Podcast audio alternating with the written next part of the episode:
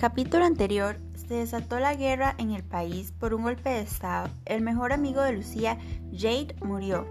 Y sus amigos de toda la vida, Julie, Isaac, Andrés y Sofía, fueron llevados por un soldado del ejército. La empresa de los papás de Lucía cayó en la quiebra. El abuelo era quien entonces le ayudaba a la familia económicamente.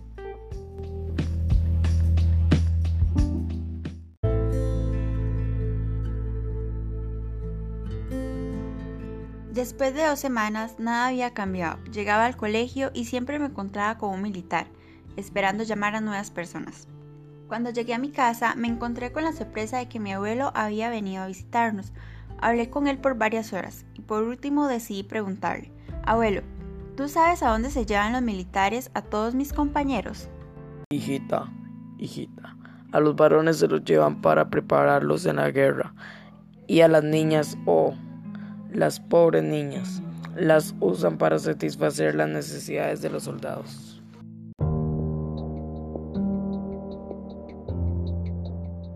Y ahí tuve otra vez miedo. ¿Qué pasaría si mañana la que va a ser llamada seré yo? Hablé con mis padres y ellos decidieron que no volvería más al colegio, que era por mi bien.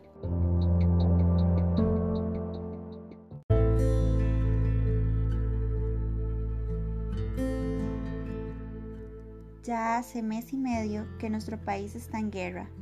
Mi abuelo murió por un infarto, mis padres no tienen cómo financiarse y yo estoy en peligro.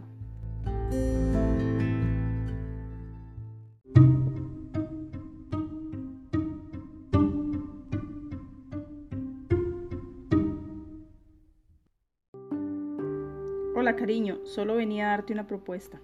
Sí, ¿cuál? Tu padre y yo hemos estado pensando que sería bueno mudarnos por un tiempo. ¿Mudarnos? ¿Y a dónde? Todo el país está igual, no vale la pena cambiar de ciudad. No de ciudad, mudarnos a otro país. Tu padre tiene un familiar y ya hablamos con él. Nos dará casa y comida por un tiempo mientras conseguimos un trabajo. Solo quiero que lo pienses, ¿sí?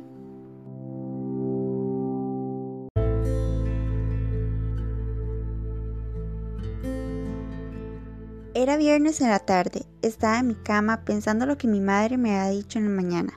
De fondo tenía disparos y sonidos de bombas. Unas eran lejos, otras más cerca de la casa y pensé, ¿qué más da? Mis amigos ya no están, la única que no fue llamada por los militares fue Valeria, y no está porque sus padres decidieron irse a vivir con su tía a Europa.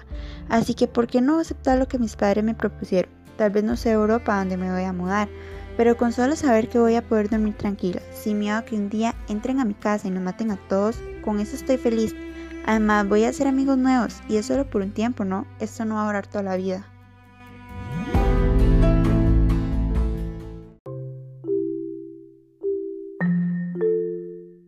Lucía, ¿ya estás lista? Nos tenemos que ir ya. Ya voy, ya voy. Un momento, ya bajo.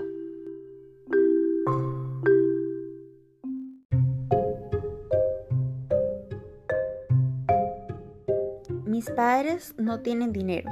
Gastaron en el único que tenía en un tiquete de avión que nos llevara a un país que queda cerca de nuestro destino.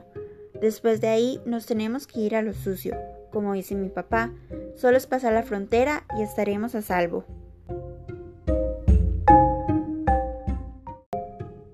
En el aeropuerto veía gente llorando, gente con cara de preocupación y muchos militares. Yo solo quería estar en el avión, poder dormir las horas que dura el vuelo y luego despertarme sin ninguna preocupación. Señoras y señores. Gracias por velar con North A. El comandante Peter Wilson y toda la tripulación le damos la bienvenida a bordo de este vuelo cuya duración estimada es de 8 horas 40 minutos. Por motivos de seguridad y para evitar interferencias con el sistema del avión, los dispositivos electrónicos portátiles no podrán utilizarse durante la fase de despegue y aterrizaje. Los teléfonos móviles les deberán permanecer desconectados desde el cierre de la puerta y hasta su apertura en el aeropuerto de destino. Por favor, permanezca con el cinturón abrochado durante el vuelo.